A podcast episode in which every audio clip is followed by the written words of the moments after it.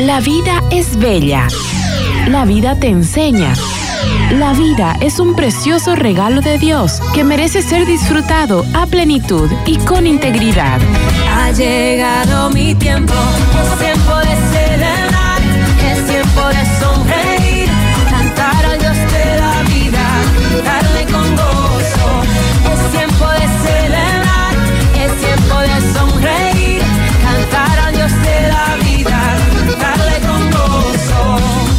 Bienvenidos a su programa. ¡Viva la vida! ¡Viva la vida! Y hoy estamos en un tema que nos acoge y nos, y nos embarca a todos, pero sin embargo tenemos un toque especial en, en todo este sector que hemos vivido desde mayo, que es un toque especial para las mujeres, y es acerca de nuestro proyecto de vida y nuestro liderazgo como mujeres. ¿Cuál ha sido tu trayectoria educativa, Fabiola, y cómo ha influenciado esto en tu vida, amiga? Hola Paola, ¿cómo estás? Yo feliz, feliz de verdad por, por la invitación. Me encanta hablar de, de liderazgo, me encanta hablar del proyecto de vida. Y, bueno, ¿quién soy? Soy comunicadora social. Eh, tengo, bueno, estudié una eh, maestría en educación superior y tecnología. Tengo un diplomado en marketing digital y análisis de datos. Acabo de terminar, te cuento, una especialidad también en administración digital en una universidad de España y estoy haciendo ahora mismo una maestría, un MBA en administración de empresas, un área totalmente diferente, todo un desafío, todo un desafío, eh, números, estadísticas, finanzas, pero, pero muy, muy lindo, muy, muy interesante, la verdad.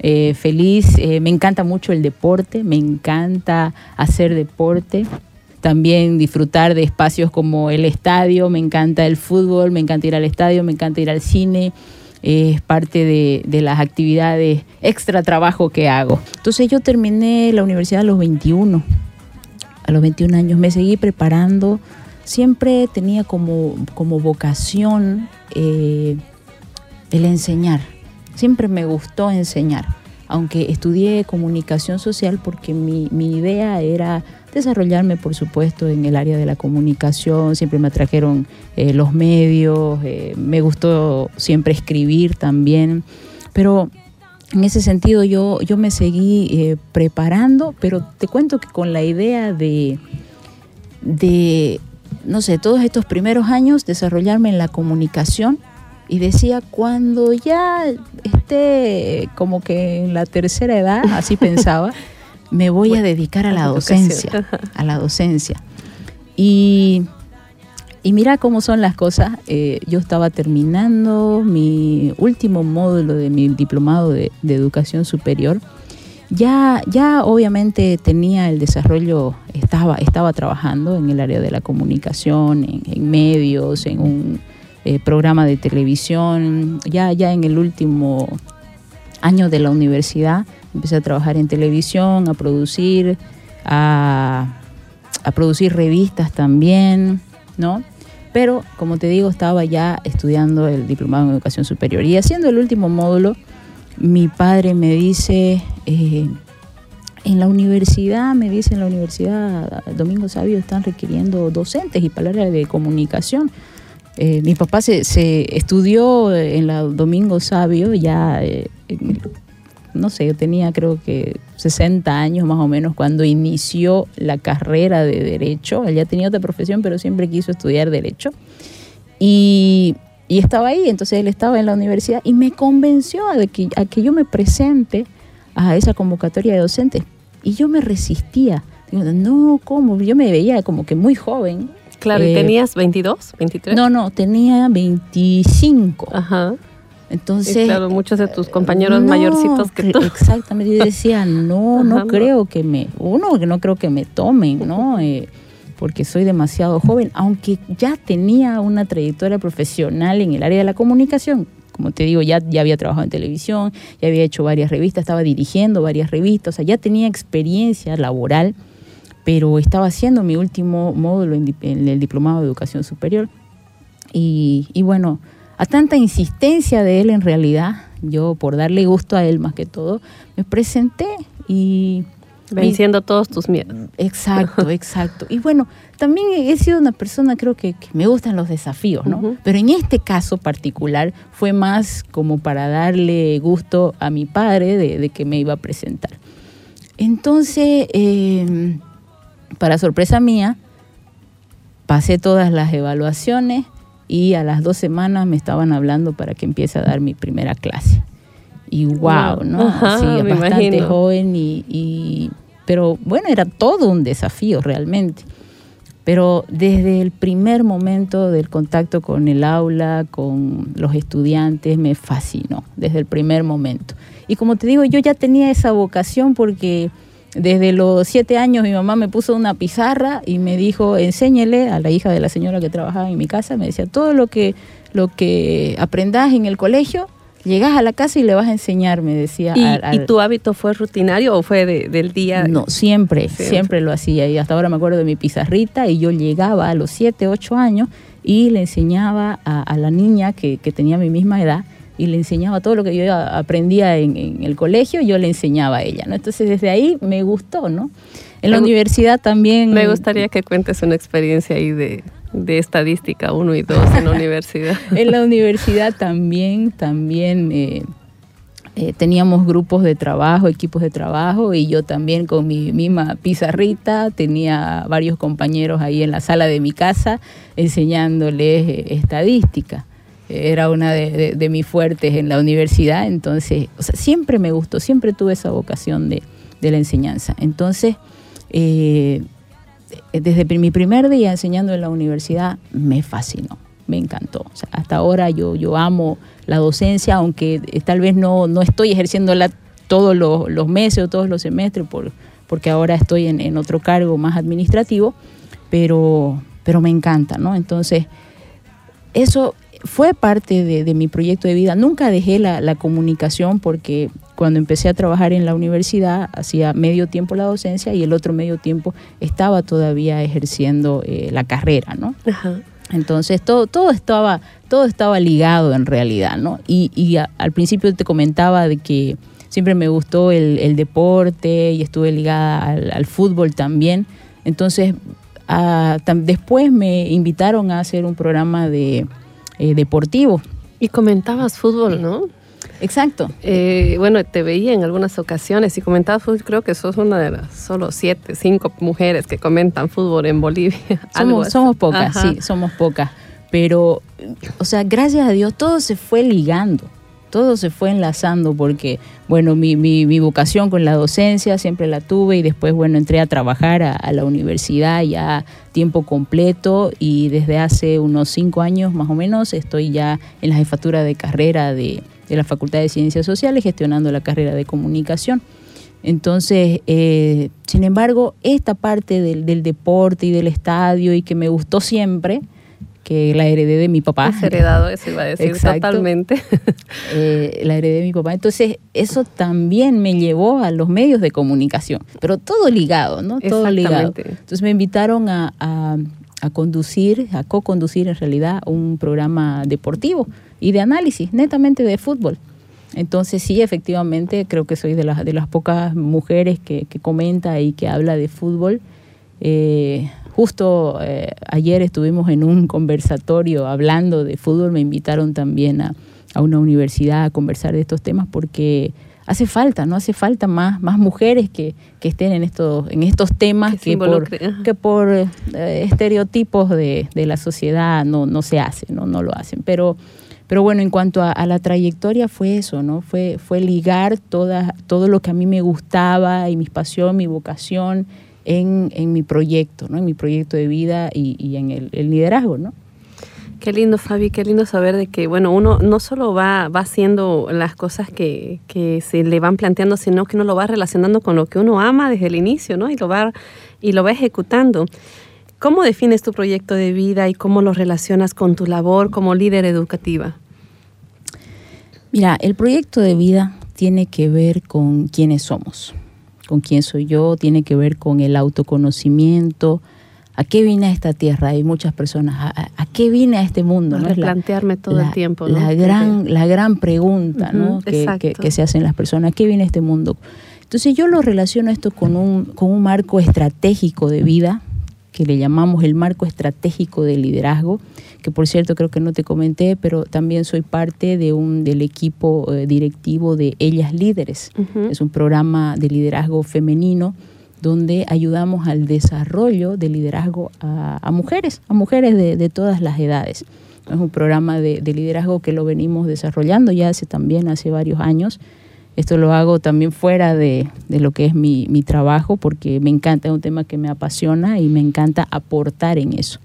Entonces, eh, el marco estratégico de liderazgo eh, tiene que ver con cuál es nuestra visión personal, nuestra misión cuáles son nuestros valores centrales y cuál es nuestro propósito. Entonces, en eso se enmarca nuestro marco estratégico de liderazgo.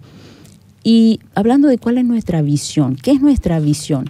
Es cómo me veo yo de aquí a 5 años, a 10 años, a 20 años. ¿Cómo me veo? Hemos escuchado hablar en, las empresas o vemos, tal vez entramos a una empresa y vemos visión, misión de la empresa, ¿no? Exacto. Pero nos hemos preguntado cuál es nuestra visión personal ¿Cómo se ve Paola de aquí a, 10 años? A 20 años, ¿cómo me veo?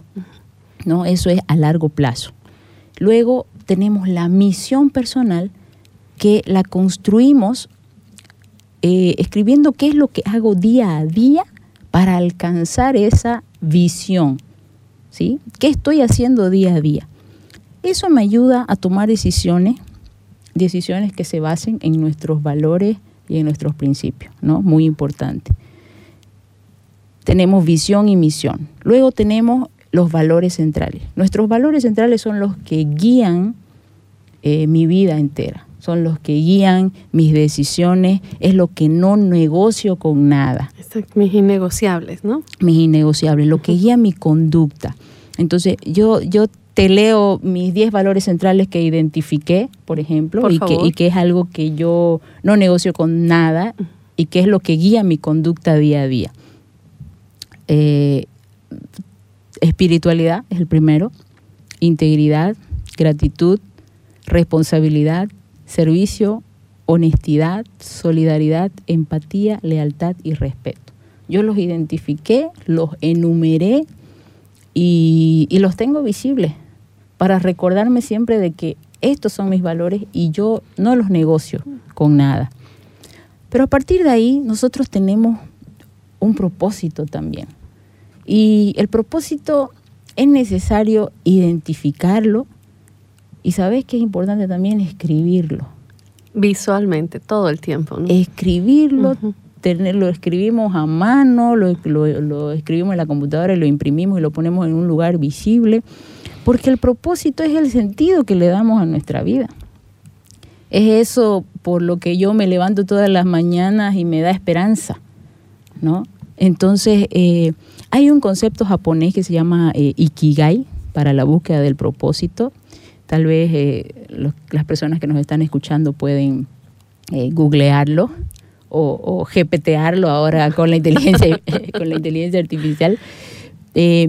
Esa búsqueda de, propósito responde, por ejemplo, a eh, un, un, primer elemento que es lo que me encanta hacer.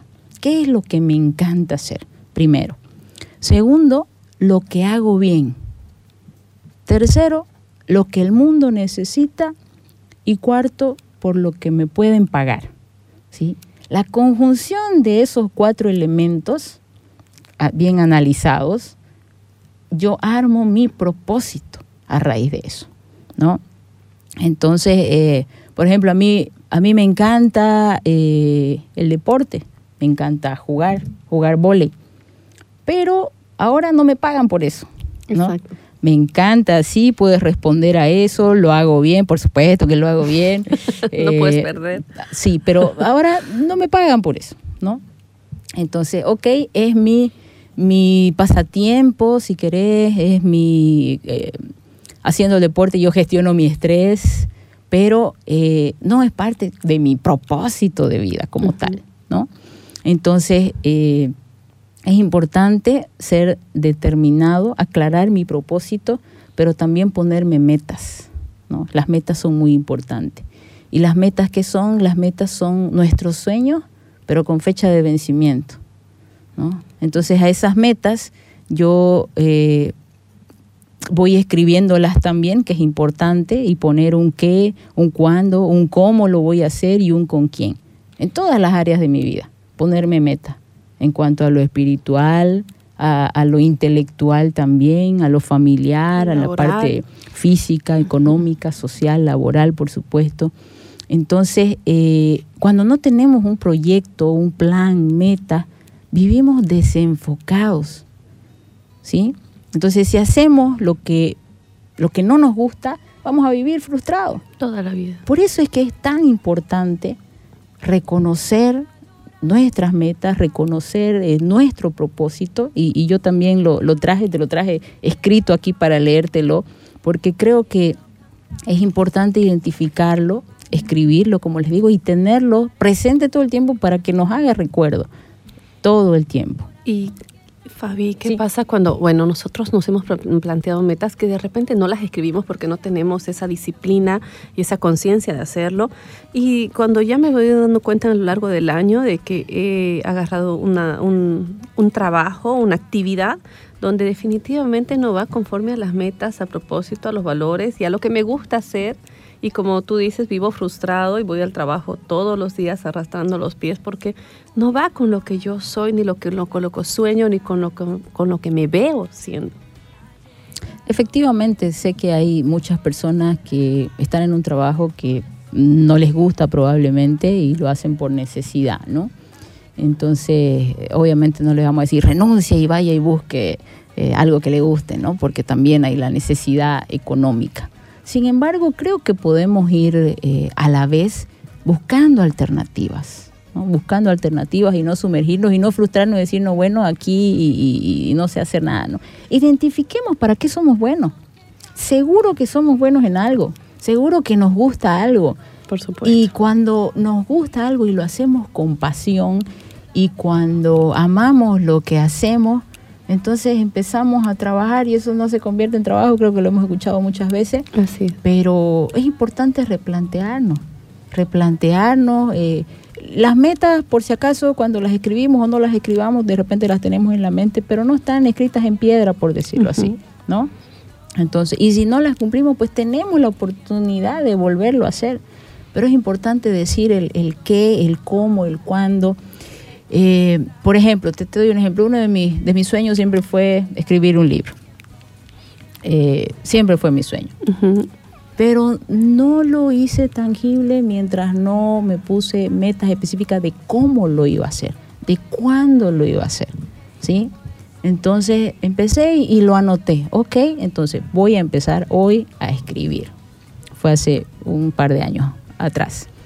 Y me puse, ok, voy a escribir los lunes, los miércoles y los viernes de 11 a 12 de la noche. Todos los lunes, miércoles y viernes, sí o sí, lo voy a escribir de 11 a 12 de la noche. Y empecé a escribir, y empecé a escribir porque me lo puse como meta en el qué, el cómo, el cuándo, el dónde lo iba a hacer y en mi computadora y, y, y cuándo y inclusive si hay alguien que te acompañe, con quién lo voy a hacer, o sea, todo ese tipo de cosas tenemos que plantearlas en nuestras metas. Y comencé a escribirlo, o sea, ese, esa meta, ese sueño, perdón, ese sueño con fechas de vencimiento se convierten en metas, en realidades. Entonces, en este momento estoy en, en, el, en la etapa de revisión ya. Terminé, de esa forma. Qué lindo. De esa forma fue como pude terminar. en el siguiente sector nos vas a decir de qué es. Ok, ok. Está muy bien.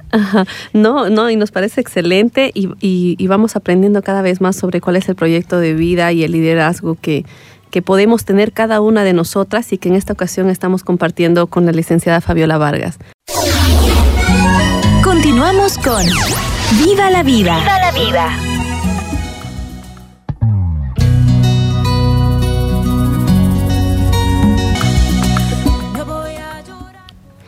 Continuamos con nuestro programa Viva la Vida y estamos, bueno, felices de poder contar con nuestra invitada Fabiola Vargas, que nos está contando un poco sobre su proyecto de vida y liderazgo que ella ha ejercido en este tiempo. Estábamos hablando un poco sobre los propósitos de vida, pero no, no pudimos encauzar, Fabiola, acerca de los propósitos de tu vida. Cuéntanos un poco, Fabi. Cuento que eh, mi propósito de vida yo lo escribí, ¿qué te digo? Hace unos ocho años aproximadamente. este propósito que tengo. Ahí. Quiero que nos cuentes qué te motivó, porque muchas personas no lo han hecho hasta ahora y no tienen esa motivación. Cuéntanos, ¿qué te motivó a hacerlo? Yo ya, ya tenía como que eh, visto, ¿no? pasando esto que, hablábamos hace un momento, visión, misión, valores centrales, eh, pero el, el entrar a enseñar en ellas líderes me hizo sentarme a escribirlo. Cuestionarte. Cuestionarme, eh, bueno, ¿para qué estoy? ¿Qué hago? ¿Cuál es mi propósito? ¿Por qué me levanto cada mañana? Entonces, eh, te, lo, te lo leo, te lo leo, lo tengo acá anotado. Ayudar a otros a crecer en su liderazgo y en su vida espiritual. Aportar a la educación usando mis dones y talentos. Llevando una vida íntegra que también incluya aprendizajes continuos. Aumentando mis círculos de influencia para servir. Ese es mi propósito de vida. Por esto yo me levanto todos los días y, y tengo una esperanza de vida, ¿no? Entonces, también ahí de eso se trata algo el libro, el libro que estoy escribiendo. Y que ya lo acabaste. Cuéntanos de qué se trata tu libro. El libro en realidad es un libro de reflexiones, de reflexiones, de devocionales.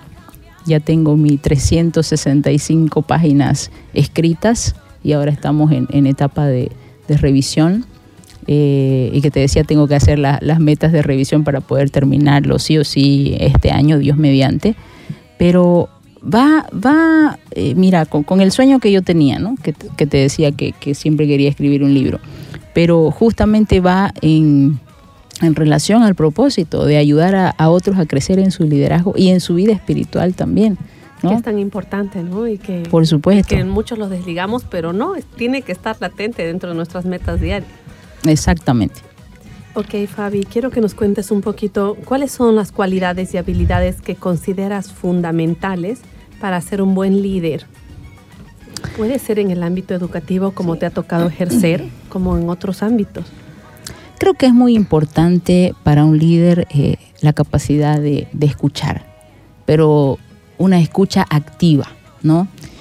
La empatía también es muy importante, pero te decía la, la escucha activa porque la escucha activa incluye escuchar con tus cinco sentidos, no escuchar simplemente prestarte mi oído, ¿no? sino escuchar con tus cinco sentidos y no escucharte con el celular en la mano, ¿no? que es una costumbre ahora. Eh, empatía, la empatía es tan importante ponernos en, lugar del otro. Entonces, esas son cualidades y habilidades que considero fundamentales, fundamentales para cualquier líder, ¿no? El tema de la inteligencia emocional, saber reconocer eh, las fortalezas, las debilidades propias primero, pero también saber conocer las fortalezas y debilidades de las personas de nuestro equipo, de las personas que nos rodean.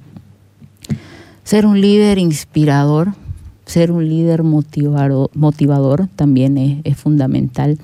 Y, y yo te digo estas cualidades, no porque las tenga todas, por supuesto, pero sí trabajo para poder tenerlas. Sí trabajo todos los días para poder ser una líder que pueda inspirar a mi equipo, que pueda motivarlos. Em, por otro lado, creo que es muy importante tener la capacidad de delegar. Eso es muy importante. Ahí sí, ahí sí, ahí sí que, creo que, que, he avanzado muchísimo en este tiempo. Antes me costaba, ¿no? Como que, no, lo tengo que hacer todo yo porque yo estoy segura que si lo hago yo lo voy a hacer bien, ¿no? Algo, pecado que cometemos muchos, ¿no? Pero eh, creo que la importancia de delegar es darle confianza a tu equipo. ¿No? Y, creo que ahora he avanzado mucho en este tiempo ahí, mis colegas y, mi equipo de trabajo para decir, sí, nos delega todo. No, no, no en realidad no, no delego todo, pero, pero sí delego, sí aprendí aprendí a delegar y, y, a dejar la confianza en otros. Sí, obviamente tenemos que supervisar, estar ahí, pero no todo el tiempo metido en todo, porque con todo lo que hacemos y la verdad que, en la universidad, en la facultad, en la carrera, tenemos muchísimas actividades, tenemos que cumplir un montón de, de, actividades, funciones y definitivamente sola, por supuesto que no lo puedo hacer. Eh, he logrado una sinergia de trabajo impresionante, primero con, con, mi decana que trabajo directamente con ella y luego con el equipo de trabajo de apoyo que tenemos. De verdad que, que sin ellos no pudiéramos hacer nada de, de, de todo lo que hacemos. Justamente con eso quería consultarte. ¿Y cómo fomentas, cómo influencias este desarrollo personal, profesional en tu equipo, crear un buen ambiente, pero también eh, un ambiente no solo tuyo empático, ¿no? sino de ellos, ¿no? de los demás, porque uno a veces puede tener, como tú dices, la mejor predisposición, pero no todas las personas crean la mejor predisposición para, para el trabajo y para con uno. ¿no? Entonces, ¿cómo logras eso? Creo que es importante brindar una retroalimentación siempre, ¿no? Para cualquier trabajo que hacen. Eh, dar reconocimiento, es decirle lo estás haciendo bien, el llamar la atención cuando toca llamar la atención. El otro día aprendíamos la, la técnica del sándwich, cuando hay que decir de repente... Blando, blando y duro. Sí, dar una, eh, una opinión positiva primero, Ajá. decirle lo positivo primero, cuando querés llamarle de alguna manera la atención, luego darle ahí lo, lo, negativo, lo que tiene que mejorar o cambiar, y luego terminar con algo positivo también. ¿no? Mi amiga decía, suba, sobándole un poquito después al final. algo así, algo así, sí. ¿no? Porque obviamente cuando toca llamar la atención toca, ¿no? Pero siempre dar retroalimentación, algo que a mí me encanta es tener la puerta abierta de mi oficina siempre. Alguien la quiere cerrar y digo, no, por favor. Siempre me gusta tener la puerta abierta de mi oficina y le digo a los docentes y le digo a los estudiantes cuando toca, mi oficina está abierta, pasen, entren, hablen, ¿no? Porque tener comunicación, dar retroalimentación, creo que es, muy importante. Y creo que esa es una forma de, fomentar el, el, desarrollo en el equipo.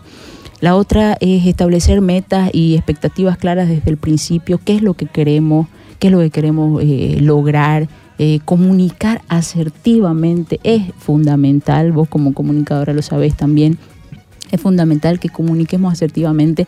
No soy una persona de, gritar, por ejemplo, ni de gritar ni de hablar malas palabras, nunca, así tenga que llamar fuertemente la atención, nunca, eh, porque creo que la comunicación es importante, ¿no? Y, el que tú, el, tener empatía con, con, tu equipo de trabajo, ¿no? Ahora, eh, ser un ejemplo de persona enseñable. Yo no tengo ningún problema en decir no sé. No tengo problema en eso. Y alguien viene y me pregunta, no sé. Pero podemos averiguar. Podemos averiguar, podemos investigar, podemos consultar y encontramos. Uh -huh. Encontramos la solución, encontramos la respuesta. Entonces, el, el que otros vean eso también en, en vos es importante, uh -huh. ¿no? Porque también aprenden a, a confiar a confiar este, temas personales, qué sé yo. A mí me ha costado eh, muchas, o trabajar en debilidades de mi mismo temperamento. Yo soy una persona hacedora, hacedora como temperamento, eh, dinámica, estoy metida en mil cosas, un montón de actividades, eso como, como fortaleza, digamos, ¿no? Pero también como parte de mis debilidades soy una persona eh, impaciente, tal vez intolerante, pero estoy trabajando en eso, ¿no? Entonces, el, el, mostrarte que también querés mejorar, eso es importante, y que otros vean eso en vos. Entonces, eso te ayuda a poder inspirar y, y motivar a otros, ¿no? Y a tener esa confianza. Fabi, aquí dentro de lo que nos vienes compartiendo, ¿alguna experiencia que hayas tenido con tus alumnos o con, los docentes que nos puedas compartir y que te costaba llegar o te costaba penetrar, pero o que fuera, eran personas al revés, ¿no? Que estas personas no dejaban, ¿no? Que uno pueda llegar a sus vidas, pero que hayas podido influenciar en ellas? Creo que es importante siempre eh, la vida personal, ¿no? Eh, a veces y como te digo, en parte de mi debilidad tal vez era, este, no, tenés que cumplir, ¿no? Como primero, o sea, cumplís porque cumplí. Pero de repente alguien eh, viene y, y, y, dice, bueno, llegué tarde, pero ¿cómo llegué tarde? Y los estudiantes y todo, te estoy hablando de algún docente, ¿no? Eh, ok, pero se sienta y, ¿qué pasó? ¿No? El, el también involucrarte un poco en, en, la vida personal, qué pasó, qué está pasando, o el identificar que alguien está diferente de repente, eh, el sentarte y ver qué está pasando con, con, su vida y de ahí que la persona empiece a abrirse y a contarte eh, algún problema que tiene, algo, bueno, algo en que, que puedo, también puedas ayudar. Entonces, creo que es importante estar ahí para servir. Exacto. Porque e- esa es El la, clave. servir y ayudar. Esa es la clave, creo, ¿no? Muchos, eh, en este, a ver, en este sentido, muchos tenemos eh, a veces la carrera o el cargo, creemos que ese es el fin y el resultado, y definitivamente no lo es. Decimos, mi, mi meta, mi fin es ser profesional, y definitivamente no es así. El ser profesional o el cargo que ocupamos es una herramienta para servir. Es una herramienta nada más para, o sea, el, el propósito y el fin eh, es servir, dejar un legado, eh, el poder ser de bendición para otras personas. Eso ha sido clave para mí tenerlo claro que no, no estás ahí para, no sé, para hacer otras cosas. Exacto. ¿no? Y para ser uno más del montón en la vida de los demás, ¿no? Yo recuerdo, Fabi, eh, si me dejas contar, Sí, claro. eh, que en la universidad te decíamos Judy Brañez, porque la licenciada de, de estadística se llamaba Judy Brañez. O sea, nunca la vamos a olvidar a la profe, definitivamente. Pero siempre, como tú dices, tu casa fue abierta, pero fue más allá, ¿no? Porque me acuerdo que éramos un grupo, bueno, gracias a Dios, construido un grupo de amigos, la mayoría en la fe.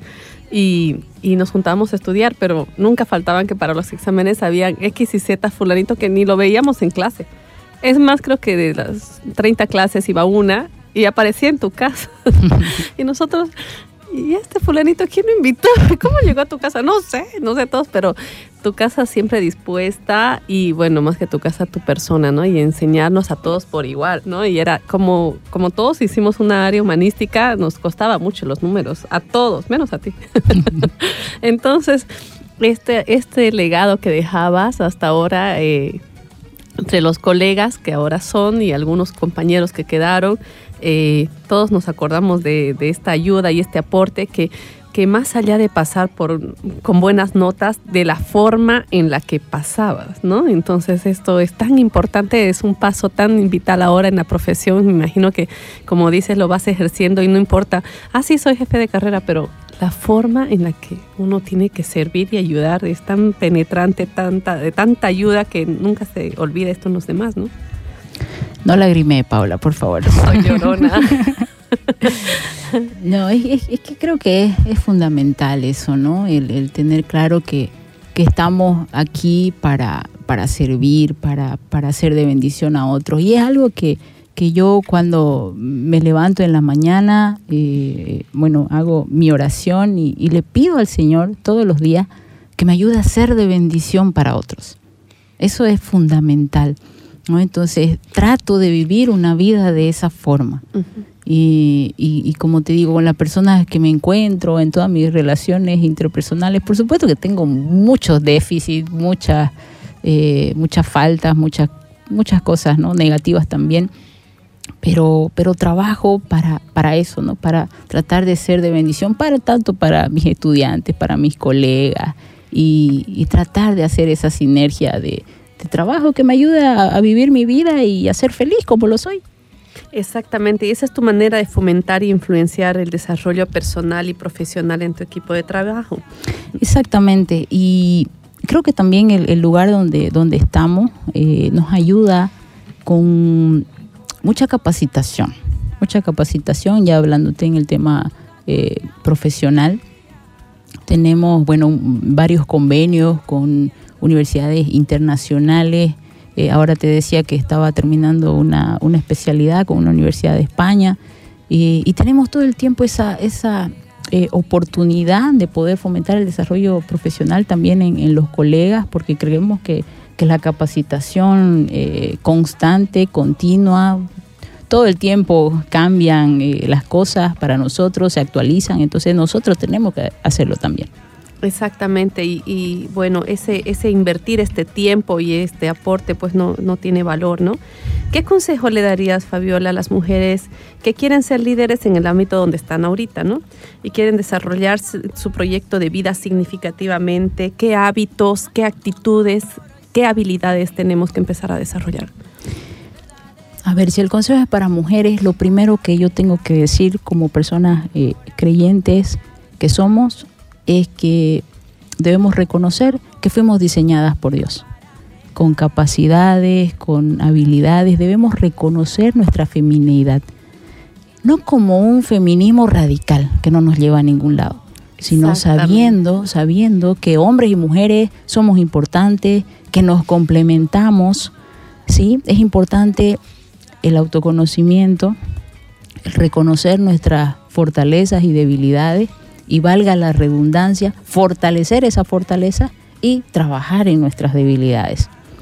Por otro lado, creo que es importante que las mujeres empiecen a tener confianza en sí mismas, ¿no? Porque muchas creen que, que, no, no puedo. Eh, estoy en casa, estoy soy en la mayoría de nuestra audiencia, estoy en casa, tengo mis hijos, ahorita no me puedo realizar, no puedo aportar, no puedo hacer nada.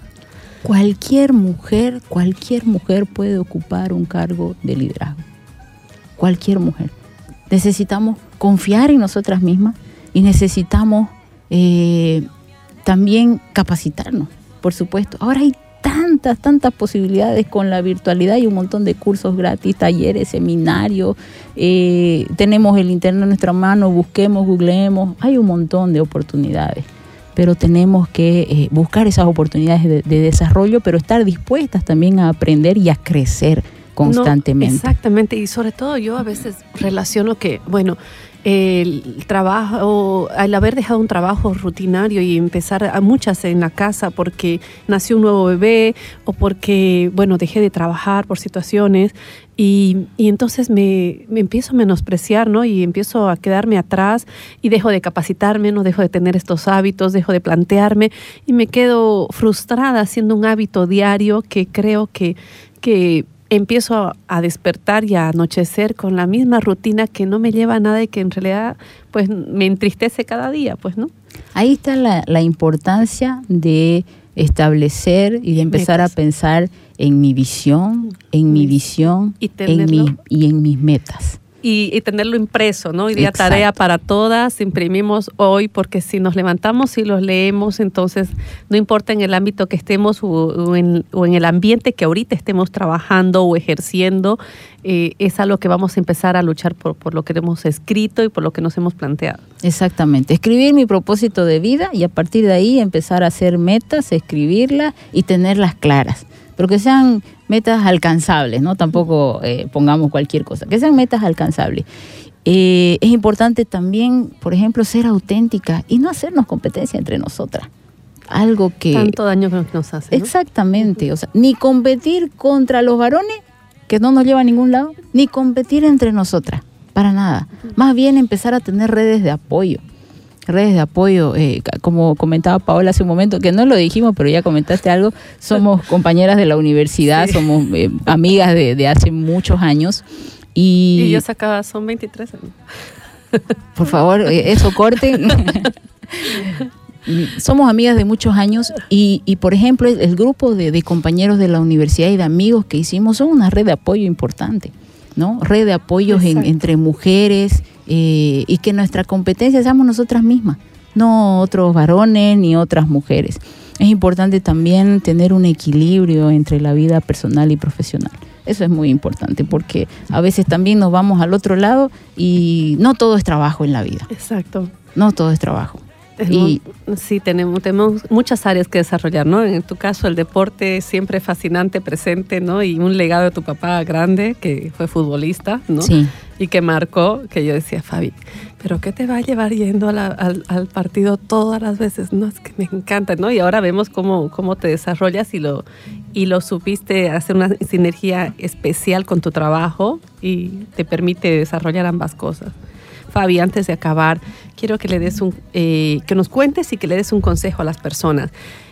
¿Te ha tocado rechazar trabajos? ¿Te ha tocado enfrentar eh, caídas que has tenido que levantarte sabiendo de que eh, no era como tú pensabas y que no iba conforme al proyecto de vida? y que bueno, te ha tocado decidir y empezar de nuevo. ¿Cómo se logra esto? ¿Cómo lo hacemos? Bueno, de, de rechazar el trabajo, yo te quiero comentar una experiencia interesante para que lo, lo enlacemos con lo que comentábamos del proyecto de vida. cuando yo estaba trabajando, yo presentaba un programa de televisión en un canal, pero era un programa independiente que lo presentábamos en ese canal. Y bueno, era un programa de eh, inmobiliarias, de compra y venta de casas, hace bastantes años. Y en eso, en el canal de televisión, aparece un productor, un productor y me dice, eh, yo tengo el trabajo para usted, es lo que cualquier joven quisiera, eh, es el trabajo que cualquier joven quisiera y se le va a pagar bien y es también en la televisión. Con esa introducción yo dije, wow, ¿no? Espectacular. Haceme el proyecto. Más o menos, ¿no? y, y bueno, le digo, ¿de qué se trata?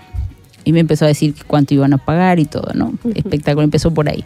Y después me dice, necesitamos que usted, bueno, aparte de presentar el programa, que vaya los fines de semana a los boliches y empiece a hacerle notas, me dice, a, a la- a los jóvenes, a la gente famosa, y va a tener todo gratis, y, las bebitas gratis, y un programa de farándula espectacular.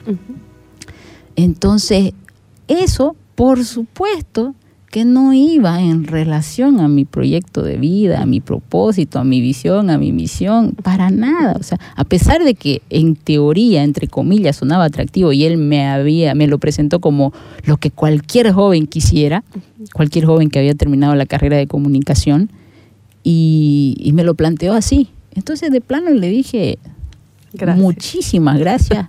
Pero no, no, no es algo que yo, que yo quiero hacer, ¿no? A pesar, mira, a pesar de que el pago era bueno, pero no iba con, con, con mi línea de vida, con mi proyecto de vida. Entonces, eso es algo que me acuerdo que me, que me tocó rechazar un trabajo porque no está acorde con lo que vos querés. Entonces, no, no todo es plata en la vida. Exactamente, entonces todo va con tu proyecto de vida. Fabi, nos quedan cinco minutos, algo que quieras dejar en la audiencia conforme a tu proyecto de vida, al proyecto de vida de cada una de nosotras y al liderazgo femenino que nos toca vivir como mujeres, como tú dices, todas y cada una podemos. Hay un proverbio que dice, pon todo lo que hagas en manos del Señor y tus planes tendrán éxito. Si lo podrías decir el número del proverbio. Mm, mira, ahora lo tendría que buscar, no lo tengo exactamente, pero tarea para la casa. Pon todo lo que hagas en manos del Señor y tus planes tendrán éxito, dice.